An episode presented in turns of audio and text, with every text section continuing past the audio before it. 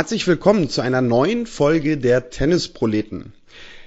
Ja, der Fed Cup und das Masters Turnier in Paris, das sind in der Woche, in der wir aufnehmen, die ganz großen Themen. Wir wollen aber heute mal so ein bisschen wieder von der Weltspitze die ersten zehn Plätze weg und ein bisschen weiter nach hinten schauen. Ihr wisst es ja schon, wenn ihr uns länger hört, wir laden uns gerne mal Spielerinnen und Spieler ein, die auf Challenger Tour, auf ITF Tour unterwegs sind. Und auch das haben wir heute mal gemacht. Wir begrüßen daher eine, ja, man, wir können sagen, frisch gebackene äh, Toursiegerin. Sie hat ihren ersten Titel auf der ITF Futures Tour gewonnen am vergangenen Wochenende in Tunesien. Kathleen Kanev, hallo. Hallo. Ja, und natürlich auch mit dabei, obwohl ich mir mittlerweile sicher bin, dass er auf der Tour keinen Titel mehr gewinnen wird, aber trotzdem lassen wir ihn immer wieder dazu. Hallo Tobi. Hi Daniel, hallo Kathleen, hi. Ähm, Du bist ein Sack, ja. Vielleicht gehe ich ja noch auf die Senior-Tour und hol da mal endlich einen Punkt. Das naja, kannst wenn du dann, gar nicht ausschließen. Ja, ich weiß, dass du den Traum hast, aber ich glaube, bleib lieber beim, beim Tasche tragen. Aber darüber wollen wir jetzt gar nicht sprechen. Ähm, Tobi, ähm, wer uns auch schon länger hört, ich kann es immer nur wiederholen. Zu Beginn machen wir mit unseren Gästen immer einen kleinen Gäste-Tiebreak, um unsere Gäste ja so ein bisschen schon mal vorzustellen, damit auch Hörerinnen und Hörer einen Eindruck bekommen, was sie so in den nächsten Minuten erwartet und über welche Themen wir vielleicht auch sprechen werden explizit. Und ja, Tobi, von daher würde ich sagen, your turn, Gäste Tiebreak mit Kathleen. Ja, das mache ich immer ganz gerne und allerdings habe ich mir heute die erste Frage habe ich umstellen müssen, weil meine Standardfrage bei den älteren Semestern ist ja immer, als Boris Becker 1985 Wimbledon gewann, ja, und was soll mir da die Kathleen heute sagen? Die ist einfach noch viel zu jung und äh, äh, aktiv auf der Tour, als dass sie damals hätte auch nur irgendwie bei mit uns Opas was miterleben können. Deswegen fange ich einfach mal an und sag, als ich mit Tennis begonnen habe. Oh, als ich mit Tennis begonnen habe, wusste ich noch lange nicht, was das für ein Weg alles sein wird, wo mich der Weg hinführen wird mit Tennis. Aber ja, jetzt bin ich erstmal hier und freue mich wahnsinnig, äh, in dieser Folge dabei sein zu können und äh, hoffe auf spannende Themen. Wie alt warst du denn, als du mit Tennis begonnen hast? Ich war fünf oder beziehungsweise fast vor meinem, äh, kurz vor meinem sechsten Lebensjahr. Und äh, ja, da haben mich meine Eltern einfach äh, hingebracht, mal in so ein Gruppentraining bei uns in der Nähe. Und äh, genau, seitdem spiele ich. Okay, also kann man sagen, seit gut, seit mehr als 15 Jahren, so ungefähr. Passt, genau. oder? Ja. ja. Ähm, mein liebster Schlag? Ähm, mein liebster Schlag ist meine einhändige Rückhand. auf die bin hey, ich Styler. Ja, auf die bin ich schon stolz mittlerweile, ja. Ähm, viele unterschätzen mich oder haben mich früher deswegen gerade unterschätzt und dachten, oh, eine einhändige Rückhand, spielen wir da schön mal immer einen hohen Spin drauf. Aber da haben sie sich leider geschnitten. Das bringt heutzutage nicht mehr so viel. Ähm, aber ja, genau, das ist die Rückhand bei mir. Prima. Ähm, hast du die äh, praktisch von klein auf gelernt oder hat man dir beidhändig beigebracht und hast irgendwann umgeschult? Ja, ich habe, glaube ich, das erste Jahr noch äh, ein bisschen beidhändig äh, und dann kamen irgendwie meine Eltern oder vielleicht auch der Trainer damalige auf die Idee, das einfach mal einhändig zu versuchen und irgendwie hat das anscheinend funktioniert und seitdem spiele ich das eigentlich genau von Anfang an. Die beidhändige kann ich auch absolut gar nicht ähm, und ja, genau. Bist du, äh, ich, ich, muss einfach, weil das sind viel zu spannende Themen, als äh, dass ich da nicht dazwischen fragen möchte. Bist du, wenn du auf, auf Turnieren unterwegs bist, da bist du wirklich der Exot oder was würdest du sagen, wie viel, wie viel Prozent äh, spielen da noch eine Einhändige? Ja, also ich muss schon sagen, ich falle immer auf, also auch ungewollt so, aber ich habe mich dran gewöhnt. Also jeder, der vorbeiläuft, der bleibt erstmal stehen und äh, guckt zweimal hin und fragt sich, spiele ich gerade wirklich einhändig? Gerade als Frau heutzutage ist das mhm. äh, noch seltener als bei den bei den Herren. Aber äh, ja, auf jeden Fall war das schon immer, war ich immer ein bisschen anders, aber äh, genau. Auf dem Turnier, was siehst du noch eine oder zwei Weiterspielerinnen? Ja, tatsächlich jetzt auch in Tunesien, wo ich da war, hat auch eine Italienerin auch einhändig gespielt. Die hat auch äh, sehr ordentlich gespielt. Das sah auch sehr schön aus bei der. Und äh, ja, ich glaube aber insgesamt, zumindest auch in Deutschland, gibt es ja außer der Katharina Gerlach das glaube ich gar nicht. Und äh, sonst sehe ich das auch wahnsinnig selten. Ja. Mhm. Eine sagt gerade Goodbye hier, Carla Suarez Navarro, die hört dieses ja. Jahr jetzt dann endgültig auf, auch absolut immer wieder eine Wonne. Also wer Kathleen noch nicht hat spielen sehen, guckt mal irgendwo im Netz, wo es auf Streams äh, ein paar Szenen von ihr gibt. Und ansonsten, wer sich da sozusagen von der Weltrangliste oben nochmal rantasten möchte, schaut euch mal so ein Best-of von Carla Suarez Navarro an. Ist auch immer wieder eine Ode an die einhändige Rückhand. Ähm, drittens, die Eigenschaft, die mir in all den Jahren am meisten geholfen hat. Ja, ich glaube definitiv meine Zielstrebigkeit ähm, und mein Arbeitswille. Ich bin, glaube ich, schon ein unglaubliches Arbeitstier. Ich habe immer weitergemacht, nie aufgegeben und äh, es macht mir auch einfach unglaublich Spaß, hart zu arbeiten. Ähm, auch auf dem Platz, neben dem Platz und äh, ja, ich glaube, das zeichnet sich schon insgesamt im Leben sehr aus, äh, immer zielstrebig zu sein und ja, wie gesagt, nie aufzugeben. Und äh, genau. Schön. Die faszinierendste Persönlichkeit im Tennissport. Also ich finde, es gibt äh, viele Vorbilder, die ich unglaublich gerne gucke. Klar, Roger Federer mit der Einhändigen und seinen Leistungen, die er alles erbracht hat, äh, finde ich unglaublich spannend, aber ich finde allgemein einfach so die Top 10, Top 20 oder lass es auch die Top, keine Ahnung, allein schon Top 100 äh, ist auch ein Traum von mir, wo ich hin möchte. Und ich würde sagen, äh, viele von den Sportlern sind äh, einfach ähm, ja unglaublich bewundernswert. Und äh, ja, bei den Frauen gucke ich mir auch ein oder zwei super gerne an, aber so richtige Vorbilder hatte ich noch nie irgendwie. Ähm, ich bin einfach immer meinen Weg gegangen und äh, ja, genau. Wenn du, also du bist ja selber sozusagen im, im Profi, im Damen-Profi-Tennis unterwegs, aber wenn du Tennis im Fernsehen siehst, jetzt so in der Weltspitze, ist es da so, dass du für jemanden noch mitfieberst oder siehst du das eher aus so einer sehr sachlichen Sicht und sagst, da kann ich mir dies und jenes abgucken, aber ähm, gibt es keine Lieblingsspielerin oder ja, so? Doch, auf jeden Fall. Bei den Herren ist natürlich Roger Federer. Ich würde es mir wünschen, wenn er nochmal zurückkommt und äh, mhm. nochmal den Rekord aufstellt oder äh, dass Djokovic jetzt unbedingt nicht der äh, Beste aller Zeiten bleibt. Seine Leistung ist äh, auf jeden Fall unglaublich, aber ich empfinde da schon mehr Sympathie für äh, Federer oder Nadal. Und bei den Damen, äh, klar, sind es halt eher so die Spielertypen, mit denen ich mich selbst auch ein bisschen auf jeden Fall identifizieren kann. So von der Spielart eine Halep oder eine Barty sind, finde ich, äh, unglaublich. Oder auch die Svitolina. Ähm, aber auch die neuen Jungen, zum Beispiel eine Raducano oder äh, Andriesco, gucke ich mir unglaublich gern an und versuche natürlich auch da irgendwas umzusetzen oder mich davon inspirieren zu lassen. Ja, auf jeden Fall. Schön, sehr gut. Wenn ich eine, eine einzige Regel beim Tennis ändern könnte oder müsste, dann wäre das? Oh, schwierig. Ähm, den Match-Tiebreak vielleicht in Quali-Runden. ähm, ja, ich finde ihn manchmal ein bisschen, bisschen schwierig, muss ich sagen. Der ist auf jeden Fall so so eine Lotterie. Ähm, ja, wenn ich hoffentlich irgendwann auch keine Qualis auf den Futures mehr spielen muss bei den 25 oder so, dann sollte das kein Problem mehr sein. Aber das hat schon auch äh, auf dem Weg jetzt äh, immer mal so ein bisschen, ja, bisschen Hagen mit sich gebracht, ja.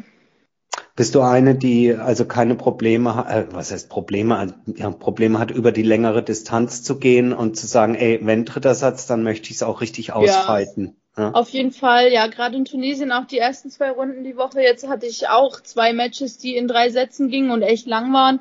Aber ja, ich habe irgendwie den Kampf angenommen und äh, habe das dann auch gewonnen. Und es ist mir dann auf jeden Fall auch lieber als so ein Match-Tiebreak. Ähm, mhm. Ja. Ähm, Corona hat für meine Tenniskarriere ja auch einen gewissen Knick reingebracht ähm, und ja, viel Veränderung gebracht. Ich hatte davor auch einen recht guten Start äh, auf der Tour, muss ich sagen. Äh, ich habe mich direkt immer qualifiziert, auch mal ein Viertel- oder Halbfinale gespielt. Und dann kam auf jeden Fall Corona und habe auf jeden Fall ein bisschen Zeit gebraucht, um äh, wieder ein bisschen reinzukommen, die Ergebnisse vielleicht zu bringen. Und ähm, ja, ich finde es danach ist es auf jeden Fall auch gerade ein bisschen schwerer geworden, was Tennis angeht. Und äh, ja, genau. Mhm. Mhm. Kommen wir bestimmt dann gleich auch nochmal drauf zu sprechen beim aktuellen Geschehen und überhaupt deinem mhm. ja, Turnier, äh, Turnierleben sozusagen. Letzter Halbsatz in unserem Gäste-Tiebreak. Mein schönstes Tenniserlebnis habe ich ich müsste mich entscheiden zwischen meinen deutschen Meisterschaften, die ich zweimal gewonnen habe, oder meinem jetzigen Titel. Das sind beides meine bisher größten Erfolge, glaube ich, in meinem, meinem bisherigen, äh, meiner bisherigen Karriere. Ähm, ja, ich glaube, es werden trotzdem diese deutschen Meisterschaften bleiben, ähm, weil die einfach mich irgendwie in der Jugend, äh, die ich nie vergessen werde und mich auf jeden Fall ein bisschen geleitet haben. Äh, aber das hier werde ich auf jeden Fall auch nie vergessen, glaube ich, meinen ersten Titel professionellen. Ja, bin ich schon gespannt. Muss ich natürlich fairerweise sagen, ich habe ein bisschen drauf spekuliert, dass du das sagst, um die ideale Brücke zu bauen zu Daniel und an ihn zu übergeben. Kathleen, ganz lieben herzlichen Dank. Daniel. Ja, ich übernehme gerne wieder. Also Kathleen, vielleicht für diejenigen, die dich noch nicht kennen, was äh, ja vielleicht eventuell bei ein, zwei Tennisfans noch vorkommen könnte, ähm, vielleicht so ein bisschen zur Vorstellung. Also du hast es gerade gesagt, 2018, 2016 warst du in den jeweiligen Altersklassen deutsche Jugendmeisterin, bist amtierende Hessenmeisterin auch noch im Sommer geworden. Glückwunsch dazu nochmal. Hast jetzt deinen ersten Futures-Titel gewonnen und wirst auch dadurch neues Career High haben. Aktuell im Live Ranking stehst du auf 824. Die WTA führt dich in dieser Woche auf 922, also das wird dann so ungefähr ein Sprung von 100 Plätzen. Ja, das ist das zu den Fakten. Und kommen wir vielleicht auch wirklich erstmal ganz aktuell zu diesem Tourtitel. Nun haben wir ja leider das Problem, dass gerade bei diesen Turnieren in Monastir, da haben wir ja mit Yannick Born auch schon mal drüber gesprochen, der so ein bisschen was von vor Ort erzählt hat, wir leider keinen Livestream zur Verfügung haben und daher auch äh, spielerisch zumindest Tobi und ich nichts dazu sagen können. Aber nimm du uns doch vielleicht mal ein bisschen mit. Ähm, würdest du auch sagen, dass das spielerisch so deine beste Woche bisher gewesen ist? Ähm, also ich glaube dort auf jeden Fall. Ich muss sagen, ich war ja davor schon dreimal dort und hatte nie gute Erinnerungen, nie richtig gute Leistung dort. Ähm, ich hatte mir auch bei meinem letzten Trip da Salmonellen eingefangen und habe mir auch eigentlich gesagt, dass ich dort nie wieder hinfliegen werde. Aber äh, im Moment gab es in diesen zwei Wochen oder jetzt auch noch in der Zeit wenig Turniere. Äh, Gerade auf Hartplatz und auf 25er gab es wenige und wenige, wo man auch reinkommt. Von daher habe ich mir auch irgendwie gesagt, jetzt nehme ich halt noch zwei Turniere mit und äh, je nachdem, wie es läuft, vielleicht auch nie wieder danach, wer weiß. Aber ähm, ja, es war auf jeden Fall definitiv meine besten, beste Woche. Die Woche davor, muss ich sagen, war auch nicht schlecht. Ähm, ich habe in der zweiten Runde gegen die Mara Gut, eine junge deutsche gute Spielerin, 4-6 im dritten verloren, ähm, die sich dann auch ins Halbfinale weitergespielt hatte und mit Matchbären leider dann auch verloren hat. Aber äh, ja, die Niederlage tat schon echt weh. Ähm, aber habe dann gesagt, okay, jetzt ist es die letzte Woche. Schauen wir einfach mal, was geht. Äh, ich setze jetzt auch nicht zu hohe Erwartungen und ähm, ja, habe mich dann von Spiel zu Spiel auf jeden Fall auch dort gesteigert, spielerisch. Du warst vor, ich glaube, ich weiß gar nicht, ich glaube drei oder vier Wochen auch beim ähm, 80.000er Turnier in Wiesbaden mit einer Wildcard dabei. Genau. War das bisher so das größte Turnier, was du auch auf der Tour mitgespielt hast, oder waren da auch schon weitere Ausreißer nach oben? Das war auf jeden Fall das größte, glaube ich. Ähm, leider war meine Vorbereitung auf das Turnier nicht optimal. Ich bin ein, zwei Wochen davor schon echt äh, hart umgeknickt, hatte mir dann nochmal was mit dem Magen hier geholt und äh, davor die Wochen hatte ich auch Probleme mit meinem Rücken. Ich muss sagen, dass Jahr davor hätte ich diesen Titel nicht geholt, hätte ich schon gesagt, das war ein ziemliches Jahr für die Tonne. Aber ähm, ja, habe dann halt irgendwie weitergemacht und musste jetzt halt auch auf die über die Matches äh, gehen, um meine Leistung wieder zu verbessern. Und ähm, ja, ich glaube, jetzt finde ich langsam immer mehr zu meinem Spiel und hoffe, dass der Weg noch weitergeht. Frage wäre jetzt nämlich gewesen nach dem Jahr an sich, aber das mit dem äh, Jahr für die Tonne, das lassen wir dann einfach mal so stehen. Ähm, gucken wir vielleicht noch mal ein bisschen nach vorne. Ähm, wie wirst du denn jetzt so das restliche Jahr angehen? Weil die Saison an sich ist ja gar nicht mehr so lang.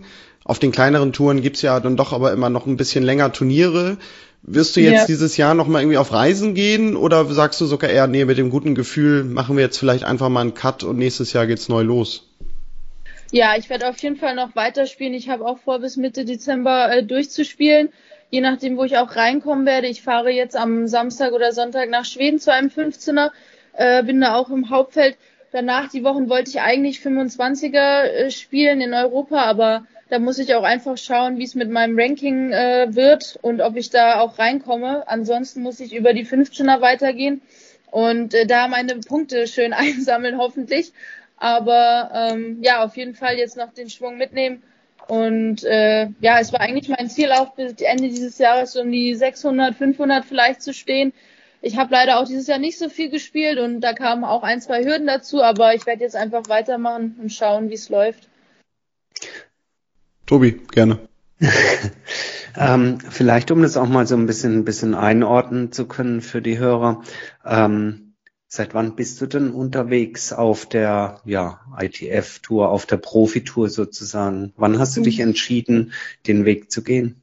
Ja, das war eigentlich äh, nach meinem Abi im Jahr 2019, äh, im Sommer ungefähr, hatte ich dann mein Abi in der Tasche und habe dann einfach gesagt, ich spiele jetzt und schau, wie es geht. Davor, ähm, ja, habe ich immer mal wieder ein paar Damenturniere gespielt, äh, Jugend ITFs gar nicht so, weil ich einfach noch normal zur Schule gegangen bin und mein, meine Leistung oder mein Niveau sich erst so ab dem 15. oder 16.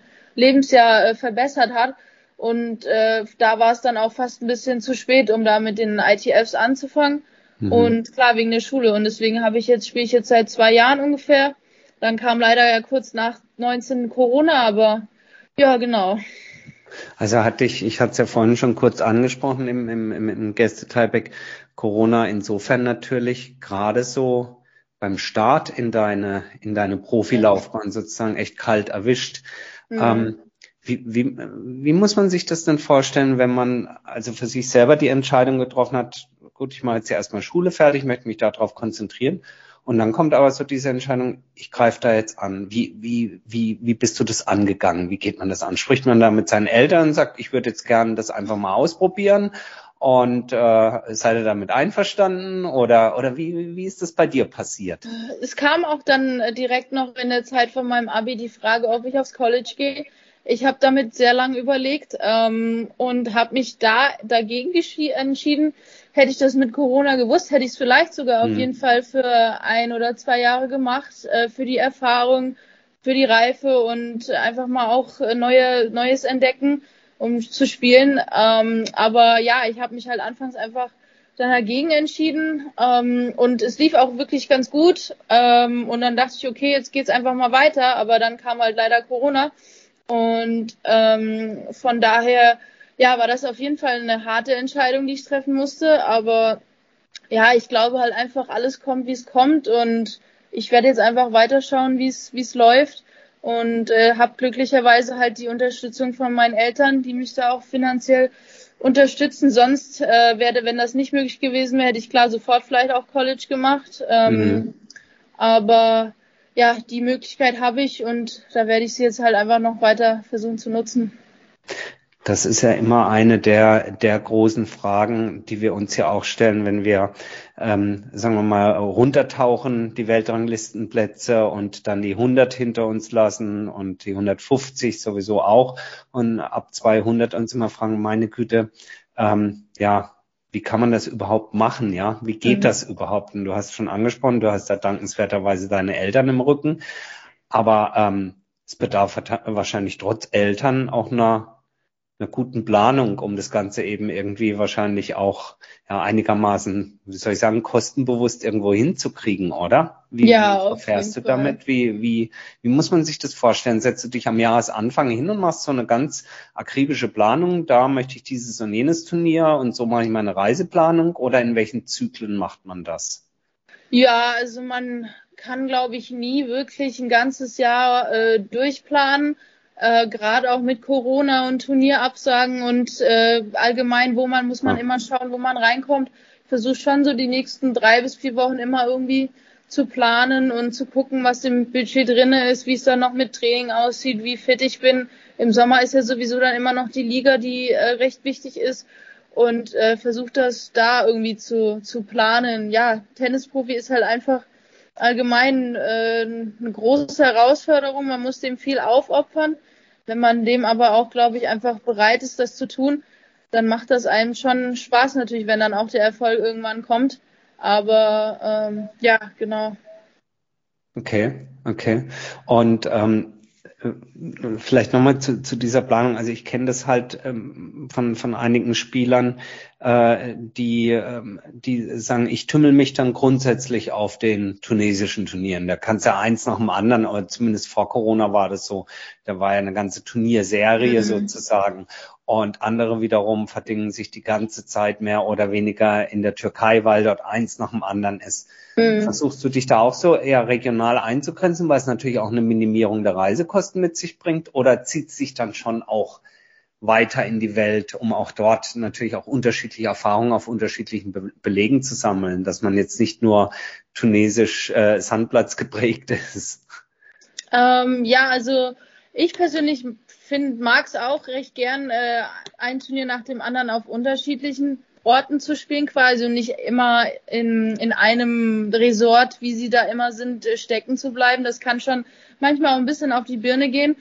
Aber ähm, klar, so ich versuche schon momentan einfach noch irgendwie in Europa zu bleiben, wenn das geht, äh, wo die Flüge auch einigermaßen bezahlbar sind, mhm. wo es nicht zu weit ist und hoffen dort erstmal irgendwas zu sich zu behaupten und dann, wenn es weiter nach oben geht, auf jeden Fall natürlich dann auch noch andere Orte auf den äh, auf der Welt zu zu spielen. Aber äh, ja, momentan sind es halt eher die die Orte. Hm. Du, du hattest das ja jetzt gerade gesagt, also machst das so ein bisschen auf eigene Rechnung. Ähm, nun warst du ja zweimal deutsche Jugendmeisterin. Und wir kennen ja diese berühmten Nachwuchsteams, Porsche Talentteam etc. Ähm, vielleicht denken wir da ein bisschen kurz, aber wenn man jetzt mal so reindenkt, Mensch, also die war sogar zweimal deutsche Jugendmeisterin, jeweils in der Altersklasse. Ähm, Gab es da irgendwie mal die Möglichkeit für dich, in diese Teams reinzurutschen oder hätte da noch irgendwas anderes für passieren müssen? Ähm, nee, ich habe leider irgendwie gar nicht so die Chance bekommen. Ich wurde auf äh, zwei Lehrgänge eingeladen, habe vielleicht ein oder zwei Wildcards bekommen, aber danach kam irgendwie nie mehr. Ich muss sagen, nach den äh, deutschen Meisterschaften 2016 bin ich halt auch für ein Jahr noch verletzt gewesen mit 17 an der Schulter, habe aber dadurch auch nie diese Juniors gespielt. Ähm, ich glaube, darauf legen die sehr viel Wert. Ich war auch in der, bis ich 16 war, klar, äh, in Deutschland vielleicht einer der besseren auf jeden Fall, so im mittleren Bereich oder schon oben, aber nie jetzt wirklich krass die beste.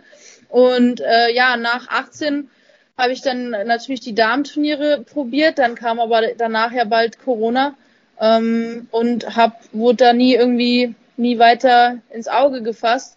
Ähm, ja. Tobi, wir, wir lernen heute, eigentlich müssen wir da irgendwie mal eingreifen und vielleicht unsere eigene Stiftung gründen. Vielleicht sollten wir das mal diskutieren. Ja, ja, das wäre auf jeden Fall ein Ansatz. Also äh, natürlich brauchen wir da noch ein paar Werbepartner für, weil irgendwoher muss die Kohle ja wieder rumkommen. Also wer sich hier mal bei den Tennisproleten verdingen möchte und seine hervorragenden Produkte und Dienstleistungen an unsere Hörer bringen möchte, schreibt uns einfach mal, vielleicht macht das ja Sinn. Wir machen das, wie gesagt, hier nicht um Geld zu verdienen, sondern um ähm, unterschiedliche Arten des Tennissports zu fördern, sei es eben im Medenspielbereich, im Freizeitbereich oder wer weiß, vielleicht zukünftig als äh, Co-Sponsor von Kathleen. Ähm, sag mal, ähm, ich wollte da nochmal noch mal jetzt sozusagen nochmal da die Brücke dann kriegen, dann zu Tunesien und diesem ersten Turniererfolg. Ähm, wie hat sich das dann angefühlt? Ja, schon auf jeden Fall äh, unglaublich. Ich muss sagen, ich bin sehr stolz halt auf mich selbst, weil ich das alleine dort äh, durchgezogen habe. Ich bin allein hingereist, beziehungsweise mit einer Freundin der Chiara Tomasetti. Wir haben uns zusammengetan, sind zusammen dorthin geflogen, haben uns das Zimmer geteilt, uns gegenseitig auch auf Matches unterstützt. Äh, sie musste nach einer Woche leider gehen. Das heißt, da war ich dann auch äh, komplett oder auch alleine. Und äh, ja, war auf jeden Fall äh, er anfangs ein komisches Gefühl, jetzt äh, da auf dem Platz zu stehen und keinen zu haben, der da für einen sitzt vielleicht. Aber ähm, ja, dadurch, dass ich das so unbedingt auch irgendwie wollte und das alles halt auch einfach für mich tue und auf dem Platz sowieso ich selbst spiele und niemand anderes, ging es dann auch eigentlich und ähm, habe mich dran gewöhnt und bin umso stolzer halt auf mich selbst und ja. Stark. Das heißt, wenn du äh, mit deiner Freundin dahin gefahren bist, die nehme ich an auch selber auch spielt? Ja, ja, genau, die hat auch ähm, gespielt. Ähm, dann unterstützt ihr euch gegenseitig, dann guckt die eine bei der anderen zu während des Matches? Ja, genau, im Optimalfall. Sie hat auch Quali gespielt, daher konnte ich bei ihr zuschauen. Äh, mhm. Leider haben wir an unseren einzelnen äh, Hauptfeldtagen beide gleichzeitig gespielt. Von daher konnte keiner bei gegenseitig sich zugucken, aber ähm, ja, wenn es geht, auf jeden Fall immer zugucken und unterstützen. Und ein bisschen coachen auch, oder? Ja. Ist erlaubt oder gibt es eine Verwarnung? Nee, gibt schon schnell Verwarnung dort. Ähm, die achten schon auch mit Werbung auf den Klamotten und alles Mögliche. Muss man da schon ein bisschen aufpassen. Aber ja, die Gefahr war bei mir jetzt halt nicht so groß. Von daher ja. ist es okay. Okay, und wenn dann äh, in dem Fall deine Freundin leider ausgeschieden ist und abreisen muss, ähm, dann ist man wirklich so ganz alleine auf sich gestellt. Also dann sieht ein Tag aus, du musst dich selber organisieren, hast ja. wahrscheinlich keinen Trainer dabei, oder? Nee, auf jeden Fall, ich muss gucken, ob ich jemanden zum Training finde. Das habe ich dann zum Glück meistens geschafft, aber manchmal gibt es auch Tage, wo, wo alle vielleicht schon verplant sind. Und dann steht man auch da und hat keinen zum Spielen. Ich weiß auch noch, wo ich angefangen hatte, ich auch äh, manchmal auch kaum einen zum Einspielen gefunden, musste mich mit dem Bespanner vom Turnier einspielen. Und ähm, ja, dadurch kann das schon auf jeden Fall tough sein, sich das Training selbst ein, einplanen, gucken, wie man sich fühlt, wie oft man trainiert, ähm, was man genau macht und ähm, ja, klar, wie man auch seine Freizeit gestaltet. Ich muss sagen, ich komme sehr gut allein klar, also ist für mich jetzt nicht so das Ding, aber jemand, der sehr fam äh, familiär gebunden ist und immer das menschliche Nähe mag, kann es auf jeden Fall tough werden, ja, aber ja. Das heißt, Daniel bist gleich dran äh, bei, mit unserem Lieblingsthema sozusagen, aber das heißt, wenn es für dich nach oben geht, jetzt nach und nach, man würde dich äh, dann nie mit zum Familientross um die Welt reisen sehen? Ähm, es geht, ich muss sagen, wir sind ja auch eine kleine Familie zu Heim. Ich habe nur einen jüngeren Bruder, äh, Bruder und äh, meine Mutter und mein Vater arbeiten beide auch haben auch nicht, je, mein Vater sowieso nie Zeit mit mir zu reisen, meine Mutter auch nicht so. Und äh, mein Trainer, der gibt sonst, der Jochen Müller, auch viele Stunden und mhm. ähm, kann sich auch nicht immer freinehmen und ist natürlich auch eine Kostenfrage, noch jemanden dazu zu zahlen. Ja. Okay. Letzte Frage äh, zu Tunesien habe ich dann doch noch. Ähm, yeah. Weil man stellt sich das ja so mit Titelgewinnen und Finals immer so vor. Da sind viele Menschen und wenn man dann den Titel gewonnen hat, das Match vorbei ist, äh, dann stehen sie alle auf und applaudieren. Wie viele waren da so vor Ort dabei, als du dein Finale gespielt hast? Ähm, ich weiß es gar nicht genau. Das Ding ist bei Tunesien auch oder wie bei den anderen, dies, dass das so ein Resort ist und da gab es auch an sich nicht wirklich Urlauber. Ähm, also eigentlich nie. Und die gucken sich auf jeden Fall auch nicht die Tennismatches an. Von daher waren das eher dort die Spieler und die Trainer, die dann sich das Finale angeschaut haben. Ich weiß, vielleicht waren es so 20, 20, 25, 30 Leute. Ähm, ich glaube mehr nicht, aber ähm, ja, war auf jeden Fall ein schönes Gefühl dann. Und ja. Und ja, dann hattest du gerade schon gesagt, ähm, dein Trainer ähm, kann nicht immer dabei sein, gerade wenn du unterwegs bist, viel alleine. Aber wie mhm. sieht denn hier so dein Alltag vor Ort eigentlich aus? Also wir wollen ja auch immer so ein bisschen Verständnis dafür schaffen. Deswegen haben Tobi und ich ja auch mal gesagt, ähm, dass wir überhaupt diesen Podcast mitstarten. Auch die, die jenseits der Top 10, Top 20, Top 50 stehen, arbeiten jeden Tag richtig hart, um Tennis spielen zu können, professionell. Ähm, wie oft trainierst du? Mit wem trainierst du? Wie viele Kilometer fährst du dafür? Erzähl mal so ein bisschen.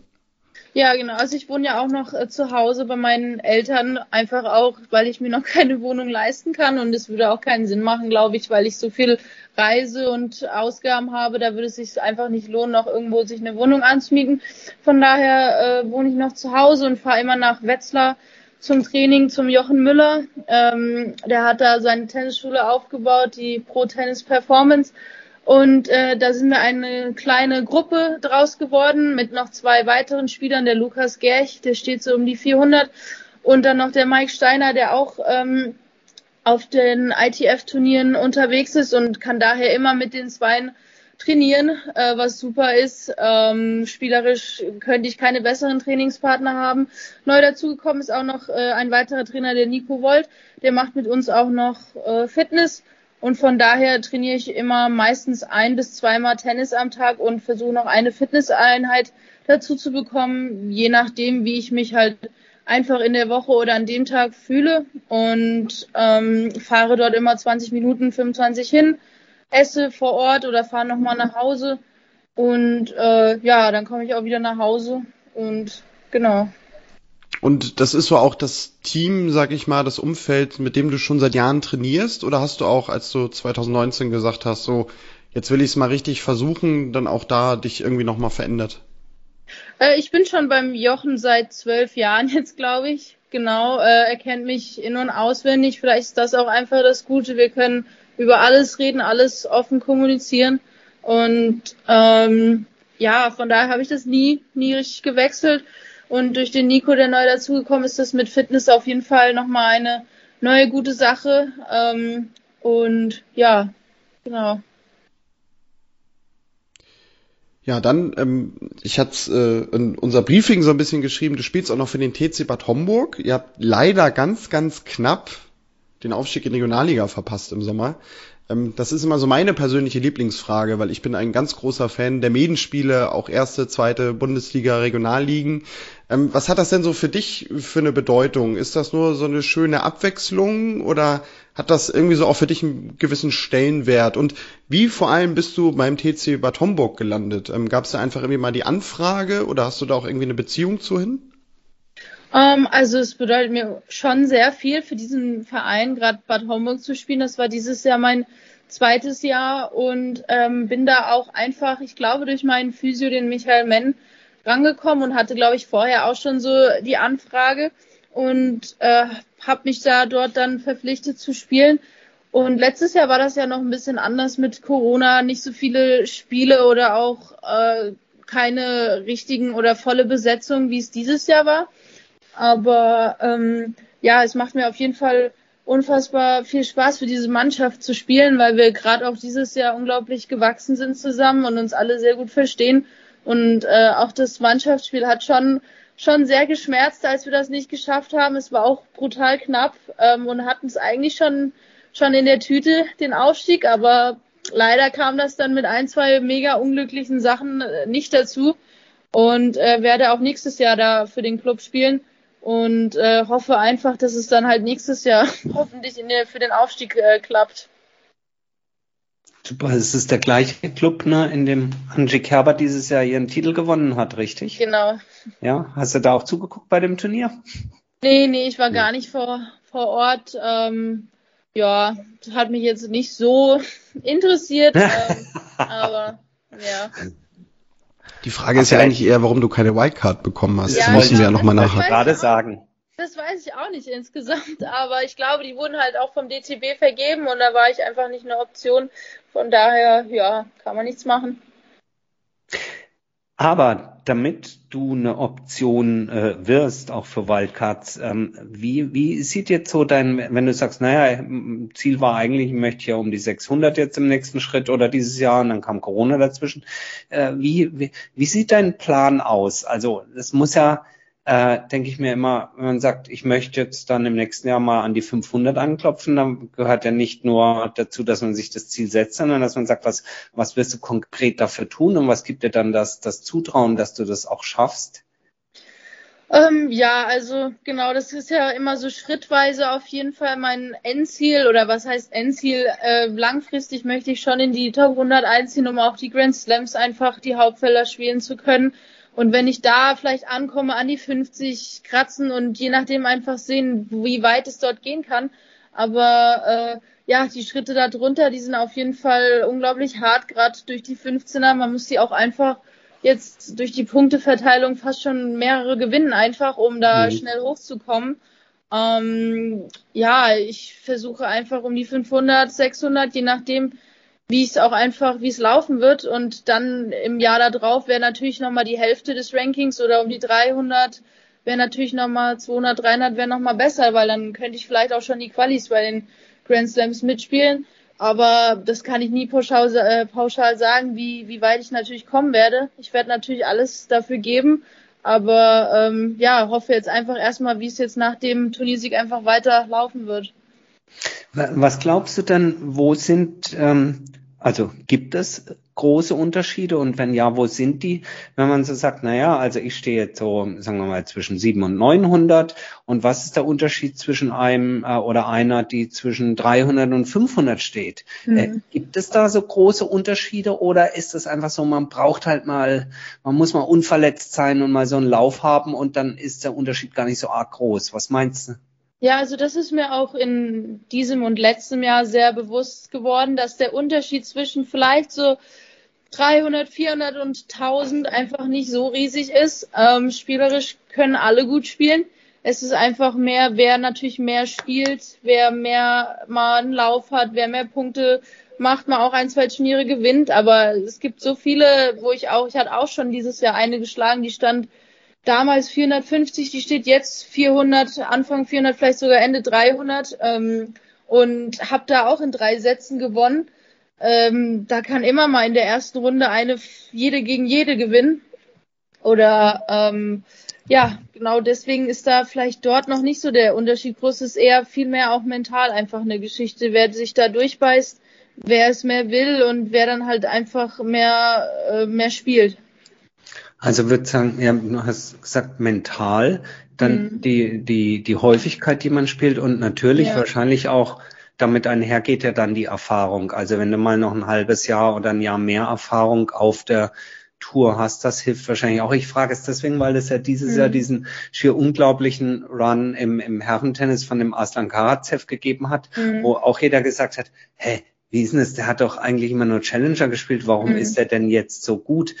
Und viele haben gesagt, naja, der ist nicht jetzt so gut, der war auch vorher schon so gut. Mhm. Also der war vorher schon ein super Tennisspieler.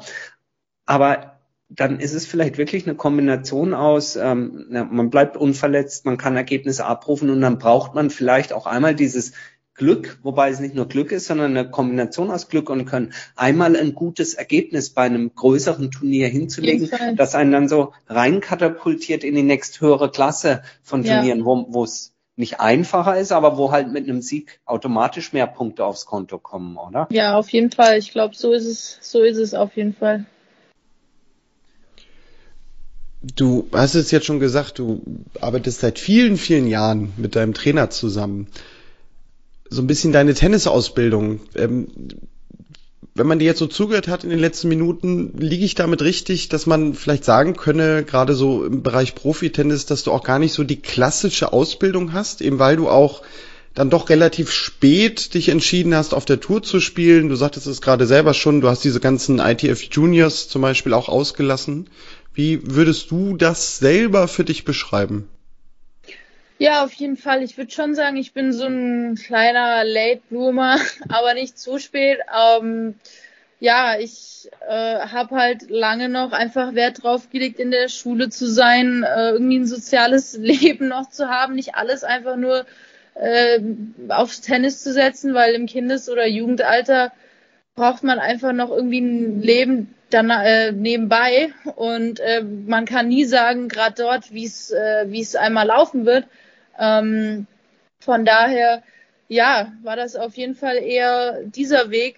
Äh, finde ich auch nicht schlecht, finde ich vielleicht sogar besser. Ähm, zeichnet mich jetzt dadurch aus, wer ich heute bin. Und ähm, ja, genau.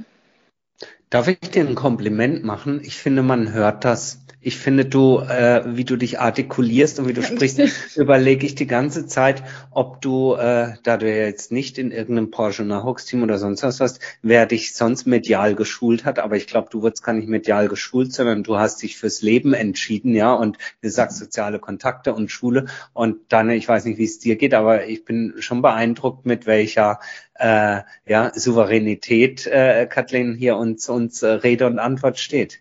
Dankeschön. Ja, ich muss, ich muss auch sagen, ich habe sehr viel an mir selbst gearbeitet, gerade in den letzten Wochen, Jahren. Ich bin einfach älter und reifer geworden oder ich merke, wie ich älter und reifer werde, logischerweise.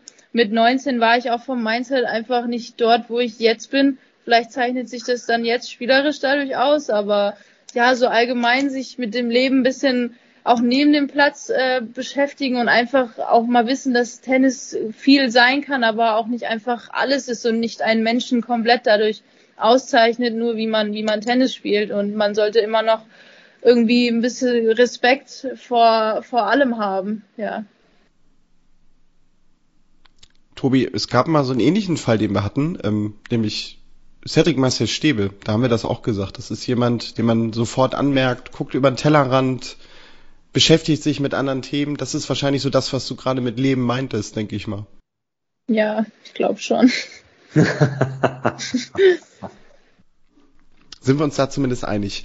Dann, Tobi und ich, wir sind ja immer unheimlich neugierig, was Geschichten angeht. Du bist ja nun sehr, sehr viel unterwegs. Hast du irgendwie so Anekdoten, Erlebnisse, wo du sagen würdest, wenn ich abends mit den Tennisproleten bei einem Bier oder beim Wein zusammensitze, dann wären das so die Geschichten von unterwegs, die ich unbedingt erzählen müsste? Ja, ich glaube auf jeden Fall schon. Die passt auch gerade jetzt zu der Zeit wieder super, weil äh, das hat was auch mit den deutschen Meisterschaften 2018 zu tun. Ich muss sagen, beide Meisterschaften haben mich sehr äh, geprägt und mir einfach so ein bisschen gezeigt, was ich vielleicht einfach spielen kann in dem Sinne, mir ver Vertrauen in mich selbst ein bisschen gegeben zumindest. Und ähm, beim, bei den zweiten Malen hatte ich davor, ein paar Wochen davor auch nicht unbedingt einen super Lauf. Ich war auch nicht äh, spielerisch in meiner Bestform und dann bin ich mit meinem Trainer wieder zweimal auch äh, hingefahren mit Jochen und habe davor, weil mein, weil Jochen unglaublich äh, krass Gurken hasst, also Salatgurken kann er nicht ausstehen und ähm, ich habe ihm davor gesagt, glaube ich, wenn ich das Turnier hier gewinne, die deutschen Meisterschaften, dann musst du mal in die Gurke beißen, weil er da schon sagt, wenn er, wenn er das nur riecht, dann kotzt er fast. Und dann hat er natürlich, so weil es davor auch nicht gut lief, gesagt, ja, ja, machen wir mal, schaffst du Also nach dem Motto wird's sowieso nicht. Und von Runde zu Runde hieß es dann auch immer wieder, ja, Jochen, die Gurke kommt immer näher. Und ähm, am Ende musste er sie essen.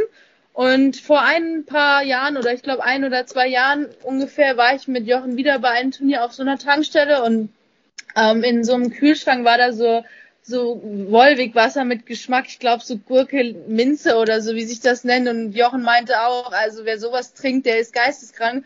Und dann habe ich auch gesagt, ja, und wenn ich irgendwann mein, mein erstes 15er gewinne, dann äh, beißt du schön nochmal in die Gurke und trinkst es nach. Und er hat natürlich dann auch wieder zugestimmt. Und äh, ja, jetzt irgendwann die Tage wird's wieder kommen, wo er da schön dann wieder in die Gurke reinbeißen kann und ich mir unfassbar einen ablachen werde ähm, und schön noch mit dem Wasser nachspülen. Und er hat mir, muss ich sagen, auch im Finale lustigerweise unglaublich Motivation gegeben, wo ich auch dann hinten lag oder es kritisch wurde, habe ich mir einfach gesagt, tu es für die Gurke. Und ähm, ja, jedes Mal, wenn er jetzt, wenn ich jetzt hoffentlich noch Titel holen werde, dann muss mein Trainer in die Gurke beißen. Das ist auf jeden Fall lustig. Ja. Wir hoffen natürlich, dass es dann entsprechend Videos bei Instagram und Co. Ja, geben wird. Auf jeden Fall, auf jeden Fall. Ja, Tobi, hast du noch abschließende Fragen an unseren Gast? Äh, nee, eine Frage eigentlich nicht, sondern eher eine Bitte. Ähm, führ das mit der Gurke weiter. Ja. ja. Und die zweite Bitte ist, wir werden dich natürlich ähm, weiter verfolgen, dir auch feste die Daumen drücken. Ich bin wirklich sehr, schwer beeindruckt, muss ich sagen, ähm, deiner Persönlichkeit ähm, und, und der, der Einblicke, die du uns gegeben hast. Und insofern ist eigentlich die Bitte, wenn es weiter nach oben geht, ich würde mich wahnsinnig freuen, wenn wir dich mal wieder antexten dürfen und du uns vielleicht berichtest, wie der Weg der Gurke weitergeht. Ja, auf und jeden Fall. Ähm, Daniel, ohne uns zu weit aus dem Fenster äh, zu lehnen, ich würde sagen, wenn es knapp wird mit den Gurken, ja, die würden die Tennisproleten die auch noch sponsern und mit deinen Coach ja, Das kriegen wir vielen definitiv Dank, hin. Ja, vielen Dank, dass ich da sein durfte. Hat mir unglaublich viel Spaß gemacht und dann hoffe ich, dass ich irgendwann vielleicht wieder bei euch hier sitzen werde und von weiteren Gurkenschichten erzählen kann. Das hoffen wir, genau, weil das wäre mit Titeln verbunden. Ich sagte es gerade, wir warten aufs Video. Wir geben unseren Gästen natürlich auch immer die Möglichkeit, ein bisschen Werbung für soziale Netzwerke zu machen. Wo kann man dir denn so folgen, wenn man möchte? Ja, ich habe eigentlich nur Instagram, da heiße ich Kathleen also unterstrich, ähm, das Kathleen Kanev in einem Wort. Und ja, poste da ab und zu einfach von meinem Alltag, von meinem Leben und von jetzt meinem Erfolg auch und äh, freue mich über jeden, der da vorbeischaut und vielleicht auch Lust hat, mich irgendwie zu unterstützen. Und äh, genau. Gut, dann ja, uns kann man natürlich auch folgen. Tennisproleten findet ihr bei Facebook, Twitter, Instagram. Schreibt uns gerne eine Mail, wenn ihr anderweitig mit uns Kontakt aufnehmen wollt und euch diese sozialen Netzwerke nicht reichen. Kontakt at tennisproleten.de. Und ja, Kathleen, dann danke ich dir echt vielmals. Das war eine sehr unterhaltsame Stunde, die wir hier hatten. Und Tobi, dir danke ich natürlich auch, dass du wieder Zeit gefunden hast. Ja, und dann würde ich sagen, hören wir uns definitiv nächste Woche wieder. Wir sind gespannt, wie es bei Kathleen weitergeht. Das werden wir alle gemeinsam verfolgen. Und ja, wer weiß, vielleicht wird es ja eines Tages nochmal eine gesponserte Gurke der Tennisproleten geben. Bis dahin macht's gut und tschüss. tschüss. Ciao.